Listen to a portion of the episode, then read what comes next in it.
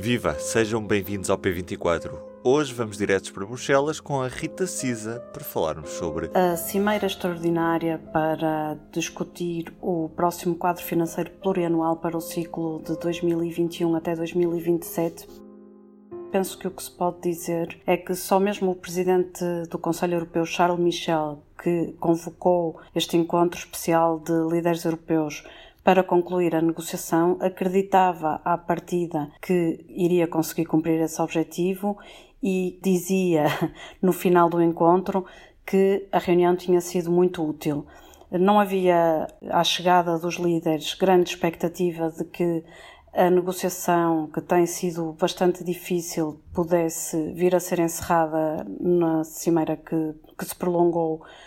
por dois dias em Bruxelas no final da semana passada, mas também não se esperava que o seu desfecho tivesse sido tão negativo. Penso que se pode mesmo descrever como um fiasco,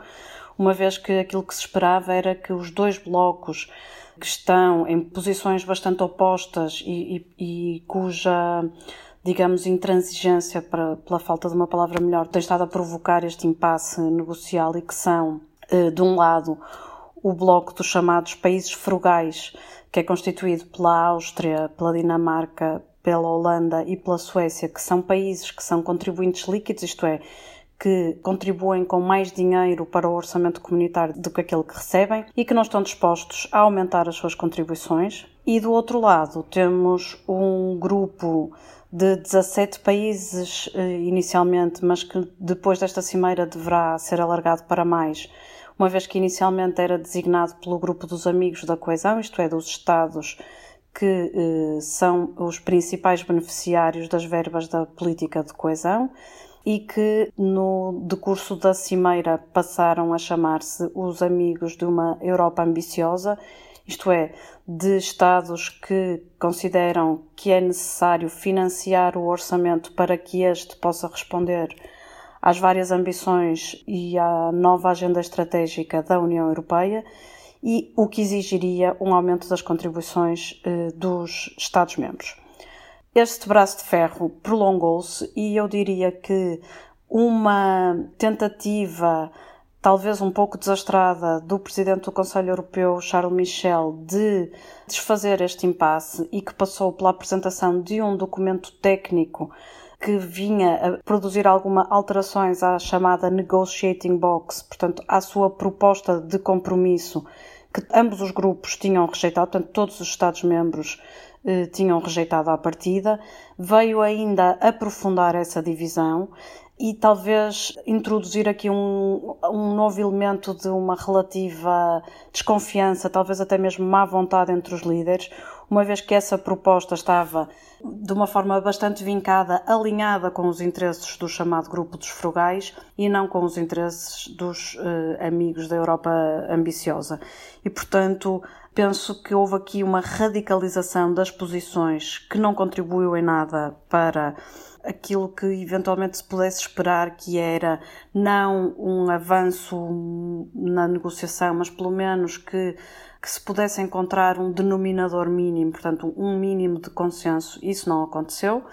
e, portanto, enfim, eh, terá que haver futuras tentativas eh, para chegar a, um acordo que, que, que, nesta altura se apresenta mesmo muito difícil. Penso que a proposta de compromisso de Charles Michel não tem a mínima hipótese de vingar, portanto, terá que aparecer um, uma nova proposta de compromisso. O desafio vai ser agora conseguir, depois desta radicalização das posições, eh, voltar a, a, a encontrar um meio termo no qual os dois grupos possam trabalhar e, pelo menos encontrar elementos que possam, entre aspas, vender às respectivas opiniões públicas como uma vitória negocial. Há uma certa pressão do calendário, uma vez que eh, o atual quadro comunitário, tanto o orçamento que sustenta todos os programas, todos os subsídios, todos os fundos, todas as despesas que são feitas em nome da União Europeia termina a uh, 31 de dezembro de 2020, portanto, se não estiver uh, aprovado um novo quadro financeiro, deixará de haver uma base legal para a União Europeia executar, portanto, gastar dinheiro, executar programas, fazer despesa, embora os programas que já estão em vigor, portanto, todo o dinheiro que já foi comprometido nos programas que são descentralizados, portanto, que têm cofinanciamento nacional, tenham um prazo até três anos para, para continuarem a ser executados. Mas, portanto, eh, voltando ao calendário, há uma pressão relativa para terminar esta negociação o mais eh, depressa possível, uma vez que depois de aprovado o quadro financeiro plurianual e para que isso aconteça é primeiro preciso que os líderes europeus se ponham de acordo e que depois aquilo que eles venham a fechar possa ser aprovado também numa votação no Parlamento Europeu. E, portanto, quanto mais depressa estes dois eh, procedimentos acontecerem, mais depressa depois as autoridades nacionais podem compor a programação, a organização eh, dentro do, de cada Estado para a, a, aplicação desse orçamento. Enfim, havia, houve vários eh, líderes, nomeadamente o Primeiro-Ministro António Costa, que eh, desdramatizaram um pouco a questão do calendário. Aliás, percebeu-se que eh, para o grupo dos amigos da coesão barra amigos de uma Europa mais ambiciosa a pressão do tempo não, não se sente de uma forma tão intensa, uma vez que eles têm, portanto, este período de três anos em que todas as verbas que foram comprometidas continuarão a ser pagas e, portanto, eh, a situação do chamado grupo dos frugais que pela circunstância de serem contribuintes líquidos, beneficiam de uma espécie de desconto das suas contribuições, torna-se um pouco mais precária, uma vez que, terminado o quadro plurianual, terminam também esses descontos, os